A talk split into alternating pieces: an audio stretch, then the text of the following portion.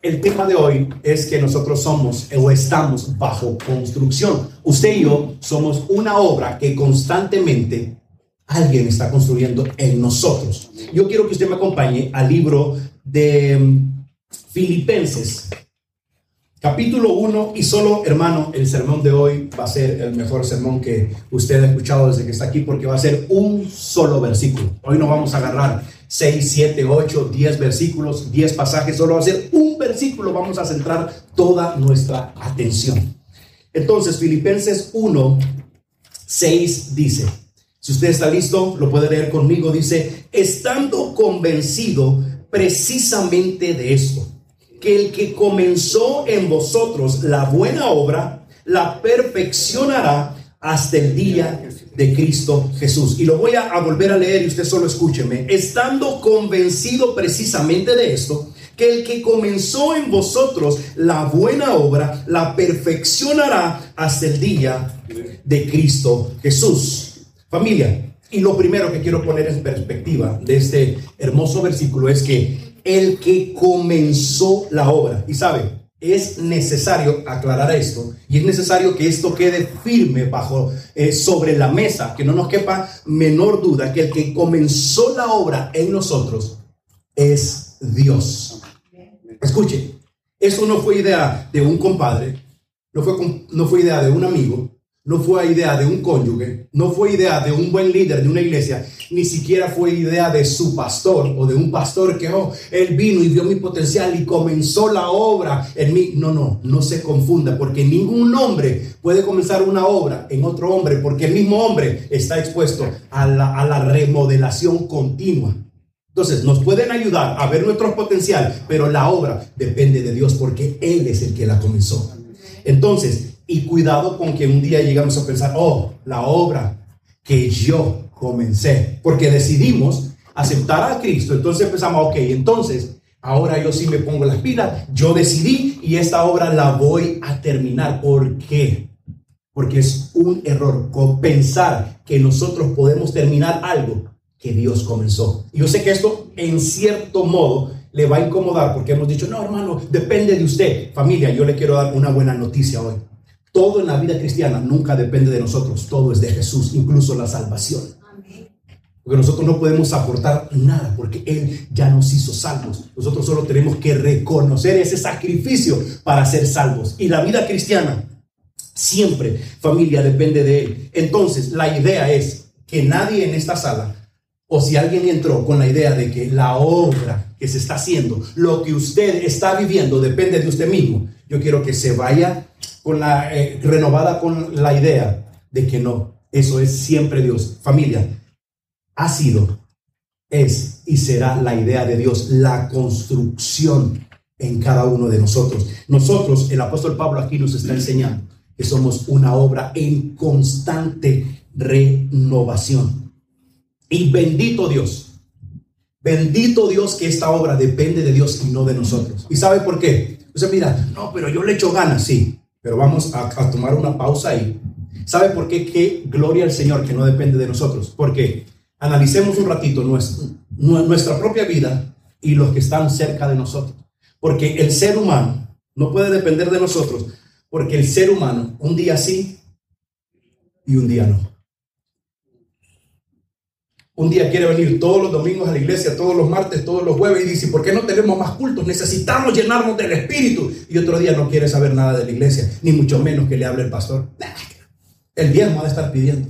Entonces, por eso la obra no puede depender de nosotros, porque nosotros somos inconstantes y lo de la vida cristiana de nosotros depende de nuestro estado de ánimo. Entonces, sí o no, hay días que yo he visto cristianos que ¿dónde está el diablo? Que se venga el diablo y lo voy a pisotear en el nombre de Jesús. Y hay días que nos andamos escondiendo del diablo, porque sabemos lo que hicimos. Entonces, no depende de nosotros. Nosotros no podemos aportar nada. Depende del que comenzó. Porque Dios, escuche familia, la obra que nosotros podemos comenzar la podemos hacer en base a nuestro estado de ánimo, pero la obra que Dios comenzó es con un propósito y con una promesa. Y el propósito y la promesa es innegociable. Pablo dice, estoy seguro. Convencido quiere decir, estoy seguro. No tengo dudas. Esto así va a ser. El que comenzó en ustedes sea, se refiere a Dios. Yo conozco a Dios, yo sé quién es Dios, le dice Pablo. Que ese hombre que hizo algo en mí, ese hombre que comenzó en mí, también lo va a hacer en ustedes. Pablo, por testimonio personal y de primera mano, sabe lo que es la transformación que Dios hace en nuestras vidas. Alguien se preguntará en esta sala, yo sé que esa pregunta está rondando en su corazón o en su mente y dice, ¿cuándo comienza esta obra?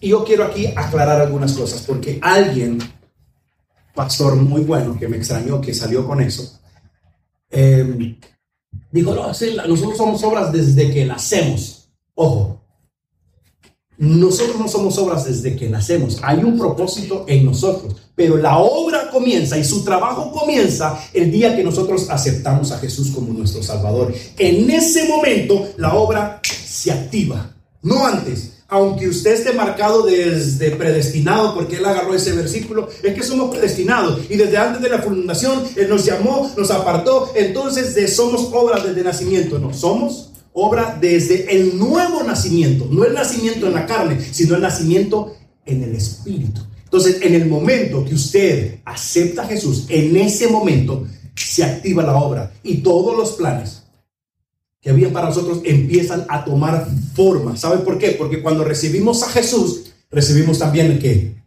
El Espíritu Santo. ¿Está de acuerdo conmigo? Y entonces, es ahí, cuando nacemos de nuevo, es que la obra, familia, empieza a tomar forma. Y es que empezamos a ver y a sentir y a vivir cosas diferentes, porque ya hay alguien que está dentro de nosotros. Y ese es el Espíritu Santo. Ninguno aquí de la, la, obra que está haciendo Dios en su vida está parada. Aunque a veces sintamos que la cosa no camina, la obra está en movimiento. ¿Por qué? No por nosotros, sino porque el que la comenzó, téngalo por seguro que Él está trabajando. Ahí, ahí, ahí. Y ahorita vamos a ver esta. Perfeccionará es la palabra G 2005, que es epiteleo, que significa perfeccionar, se lo voy a leer despacio, concluir, cumplir, establecer, terminar, consumar, afirmar y totalmente maduro. Familia, yo conozco gente que usted le pregunta, ¿hace cuánto aceptaste a Jesús? y usted les ve cómo le cambia la cara. Ah, el 17 de diciembre de 1982, mi vida fue totalmente cambiada por Jesús. Y te dice, y yo me acuerdo que estaban cantando tal canción y era una iglesia color verde, porque la gente no olvida ese momento del nuevo nacimiento. Y hay gente que usted le pregunta y dice, yo ni me acuerdo. Es más, yo no sé si ha aceptado de nuevo. A ver, no sé si ha nacido de nuevo, porque lo toman poca cosa, pero hay gente que hasta le cambia su voz, hasta le cambia. Y yo sé que usted ahorita, bueno, entonces, para los que dicen, bueno, ¿y cuándo inició la obra en mí? Usted tiene la respuesta. Hay gente que dice, no, fue el primero de octubre del año 2000. En una iglesia pentecostal. Hasta dicen los detalles. Fue el primero de octubre del 2023 y había un pastor ahí pelón y empezó a hablar de la nueva obra y yo me incomodé y dije y de aquí a 20 años se va a decir ok yo ese momento abrí mi corazón y yo sé que en ese momento la obra comenzó entonces la fecha de inicio del proyecto de su obra de su corazón usted la tiene ¿cuántos se acuerdan de la fecha cuando aceptaron a Jesús? Levánteme su mano ahí solo así solo uno dos uno dos tres cuatro esa es la fecha de inicio de su proyecto. Y desde ese momento, familia, escúcheme, desde ese momento que usted dijo, sí, Señor, desde ese momento ha comenzado algo en usted. Ha comenzado algo en usted. Ha comenzado algo usted que no ha parado. Hermano, ¿usted cómo sabe que no ha parado? Porque Pablo nos dice, el que comenzó la obra va a ir constante. No va a haber, no va a haber break, no va a haber tiempo. No va a haber, es que se acabó el material, es que se acabó el presupuesto, como muchas obras de las que yo pude ver, quedaron a medio, a medias es que se nos acabó el presupuesto. No, no, no. El Señor siempre tiene presupuesto. Es que nos acabó el material. No, no, no. Dios siempre tiene el material. Y estamos en constante, en constante. Desde ese momento que usted recuerda o que no recuerda, pero lo importante es que usted haya aceptado a Jesús. Y si hay alguien en esta sala que todavía no ha abierto su corazón a Jesús, yo creo que este es el momento para decirle, Señor, haz tu obra en mí. Comienza, comienza el proceso de transformación en mí. Y normalmente esto se hace al final, el llamado, pero yo lo voy a aprovechar porque se me va a olvidar. Usted sabe que a mí se me olvida y lo voy a decir ahorita, si hay alguien en este lugar que quiere abrir su corazón, y no estoy hablando de, de venir a la iglesia, no estoy hablando de cantar con nosotros, no estoy hablando de dar una ofrenda, no estoy hablando de conectarse a los martes a la reunión de oración, estoy hablando de abrir su corazón y reconocer que Jesús es su Salvador. Si hay alguien en este lugar, yo voy a dar 10 segundos para que usted pueda levantar sus manos y podamos como iglesia y como familia orar por su vida y darle la bienvenida a la familia de la fe. Dije 10, van 3. Porque es la única forma donde la obra va a comenzar. No es por venir, no es por ir, no es por ser amigo mío. No, reciba bien, yo necesito más que usted. Si no hay, no se preocupe, va a llegar su tiempo. Seguimos, amén. Y entonces, en concepto, familia, esto de perfeccionará, esto es en verbos, establecer, cumplir, consumar, afirmar, madurar, perfeccionar, pero en concepto quiere decir esto, llevar algo al punto más alto. En cuanto a definición, perfeccionar es llevar algo desde cero hasta el punto más alto. Entonces, lleves esto en su mente, que Dios lo que está haciendo con nosotros es llevarnos desde cero hasta el punto más alto. Y es por eso el que no puede parar, porque hay algo constantemente en nosotros que está perfeccionándose. ¿Ahora qué? Dice, bueno hermano, usted ya me dijo, sí, Dios, pero realmente cómo? Es el Espíritu Santo que nosotros recibimos cuando recibimos a Jesús. Es Él. ¿Sabe por qué? Porque Jesús trabajó. Escúcheme esto. Jesús trabajó y les ayudó y ministró y e influyó en la vida de los discípulos. Pero de persona a persona. Ahora, bendito nosotros, que por medio del Espíritu ahora es en nosotros. Jesús cuando estuvo aquí fue Jesús con los discípulos. Ahora es Jesús en nosotros. Y por eso yo estoy seguro que la obra no ha parado. Porque el Espíritu Santo constantemente es el que más quiere que la obra se termine que la obra se vaya renovando y que no nos quedemos ahí. No, no va a ser así y no será así. Entonces, es el Espíritu Santo porque ahora mora en nosotros. Ahora el Espíritu Santo está dentro de nosotros. Y por eso yo le decía que la obra no puede depender de un compadre, de un amigo, de un cónyuge, de un líder, de un pastor, porque lo que podemos hacer los líderes o los pastores alrededor de la vida de alguien es exteriormente ayudarlo, tratar de ayudarlo. Pero ¿quién sabe más? ¿El que está dentro o el que está afuera? El que está dentro. Nosotros como líderes, como pastores, le podemos decir, Espíritu Santo, trabaja en la vida de esta persona. Ministrale, transfórmale, hazle ver, incomódalo, ayúdalo, trabaja en él. Es lo que podemos hacer, ayudar en oración, en información, en facilitarle recursos. Pero hasta ahí nomás, no podemos hacer nada más. ¿Por qué? Porque nosotros estamos en constante renovación también del Espíritu Santo.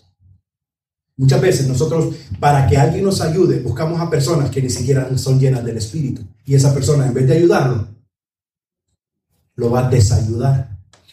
Porque aquel que se fijó en nosotros dice, ok, esta obra la voy a llevar a cabo. Va a pasar por aquí. ¿Sabe cuál es el asunto de nosotros como seres humanos? Que en el transcurso, desde que comienza la obra hasta la fecha que la obra va a terminar, hay altibajos. Y pensamos que cuando estamos bajo es que la obra está detenida. Yo no sé si alguien me está, si me estoy dando a entender. Entonces, cuando vienen esas temporadas grises, oscuras, de miedo, de dolor, decimos, ok, la obra paró. No. Aunque usted no lo crea, es parte del proceso de la obra para que el Señor la termine. Usted sabe que yo no soy vendehumos, pero es que la palabra me enseña que aunque la cosa esté el mundo al revés, la obra no se ha detenido. Y yo se lo quiero decir de parte del Señor a cada uno de los que están en este lugar. Aunque usted a veces mira que la cosa no, como que la cosa no va, o como que Dios te dejó en visto, como que Dios te soltó de la mano, la obra no ha parado, porque Él es fiel y justo para terminar lo que comenzó el día que usted aceptó a Cristo. Él lo va a terminar. Y como le digo, somos seres emocionales, somos humanos, estamos llenos de emociones y está bien. A veces sintamos de que, mm, como que esa promesa de que el Señor no nos abandona, como que ahorita en mí nos está aplicando, porque a veces nos sentimos, hermano, y esto es lo que yo le digo, como somos una iglesia pequeña, una iglesia de familia, una iglesia en la que nos amamos, podemos hablar así. A veces nos hemos sentido así. Y vemos que nuestros hijos están rebeldes y que no quieren saber nada del Señor y que se fueron de casa. Ok, la obra paró. Y tal vez un diagnóstico médico nos tiene ahí un poco, ah, la obra paró. Hermano, la obra no ha terminado. Vamos a ir al siguiente punto y vamos a ver la obra terminada. ¿Cuántos quieren saber cuándo termina la obra? La obra, familia, termina. Mire, obviamente no es la representación de Jesús, es lo más bonito que pude encontrar, porque no me gusta poner imágenes, eh, porque nadie, nadie tiene la imagen verdadera de Jesús. Entonces, mejor poner un cartoon que poner algo que no es. Sí, sí me voy a entender. ¿Verdad? y ahí está usted ese de azul es usted, feliz porque la obra que Jesús comenzó la terminó. Y ese día, el versículo dice, estoy convencido de este, el quien comenzó la obra, él la perfeccionará hasta que termina, hasta que, ¿cuándo termina? Hasta el día de Cristo Jesús. Y esto literalmente, familia, es el día que Jesús vuelva. También, no es el día que, ay, ya, ya murió el hermano, ya terminó la obra. La obra se termina hasta que estemos frente a frente a Jesús y podamos verle cara a cara.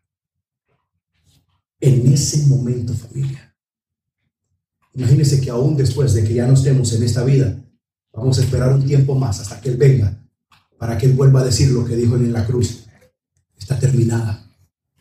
Entonces, por si hay alguien en este lugar que no está esperando la venida de Jesús, al menos yo sí.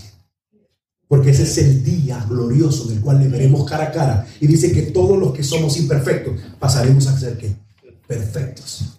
El día que Él regrese, mientras no pase esto, usted y yo estaremos en constante cambio, en constante renovación, en constante construcción todos los días. Aunque a veces no parezca, la obra no está siendo detenida. La obra sigue trabajando porque el que está trabajando en nosotros nunca descansa. El que está trabajando en nosotros fue capaz de en seis días hacer todo lo que sus ojos pueden ver y aún lo que no han visto. Yo voy a globalizar todo lo que hemos hablado hoy. ¿Cuándo comenzó la obra? Usted lo sabe. ¿La obra está parada? No. Entonces, mamá, ¿por qué se enfermó? La obra sigue. Entonces, papá, ¿por qué tuvo que partir? La obra sigue. Entonces, ¿por qué mi esposo se fue con otra? la obra sigue. Entonces, ¿por qué mi mujer me engaña? Pero la obra sigue. Todo eso que usted dice es cierto, pero yo le voy a decir otra cosa que está por encima, que la obra sigue. Entonces, ¿por qué perdí mi empleo? No lo sé, pero la obra sigue. Entonces, ¿por qué no puedo tener paz? No lo sé, pero la obra sigue y somos obra bajo construcción constantemente.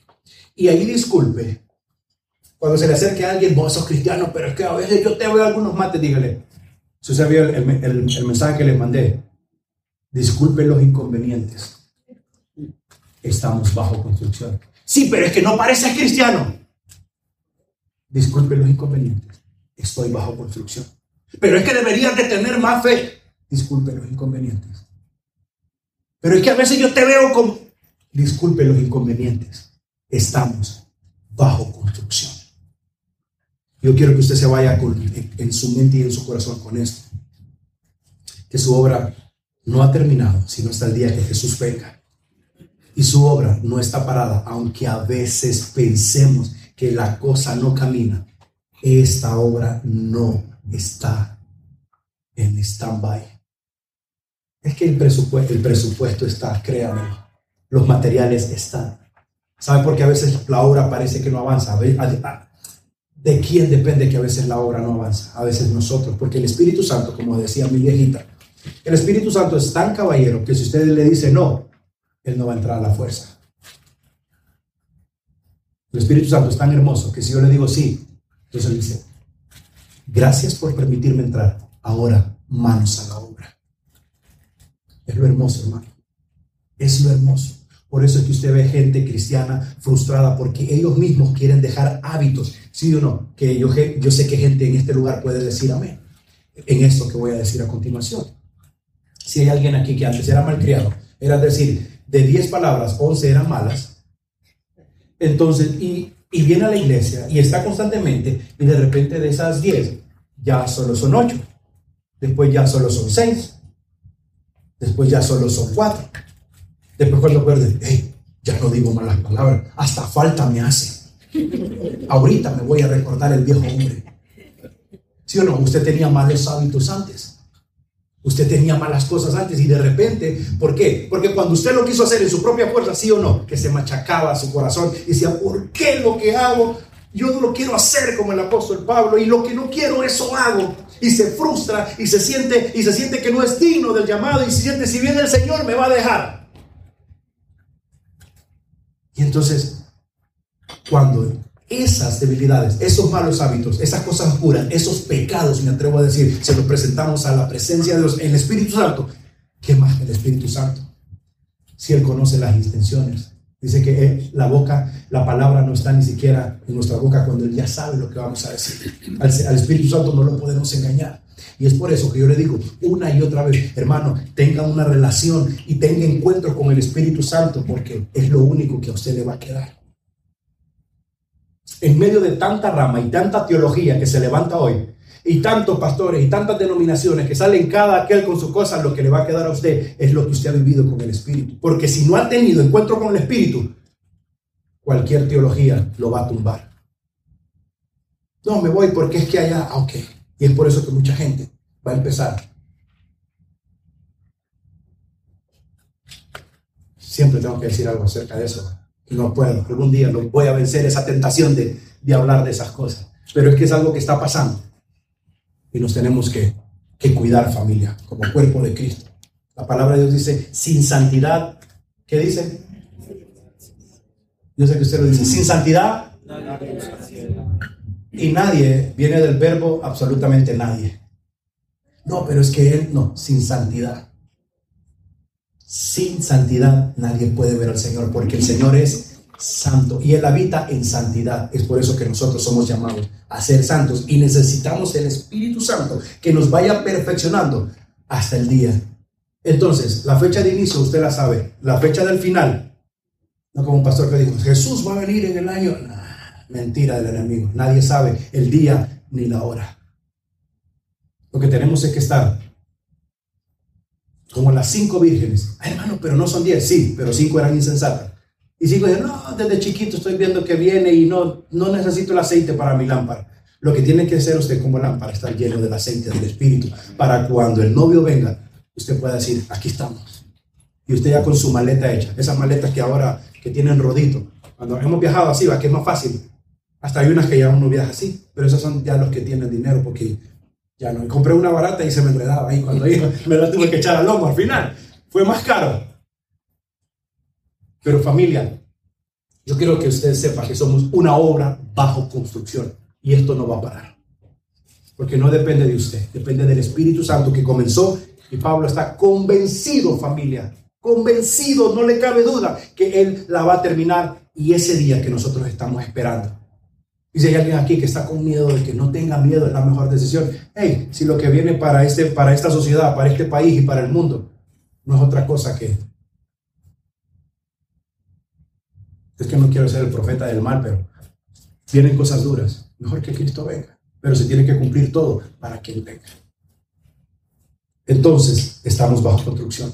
Que nadie lo señale. A lo mejor usted no llena la expectativa de otro no, pero es que el pastor Mario ahí, a lo mejor no soy un buen pastor para alguien, pero permítame decirle, estoy bajo construcción. No, pero es que se enreda en las prédicas, estoy bajo construcción. Es que solo los mismos chistes dice, mándeme algunos para cambiarlo, pero estoy bajo construcción. Es que como que le hace falta algo porque estoy bajo construcción. Amén. No me estoy excusando, estoy diciéndole que estoy bajo construcción. Y así espero que usted entienda que estamos bajo construcción. No se dé por vencido, la obra está siendo perfeccionada. No tema, el Señor su Dios estará contigo todos los días de tu vida. Caerán mil y diez mil, mas a ti no llegará. Aquel que comenzó la obra en el camino, la perfeccionará. No tema, tu Dios está contigo. No tema,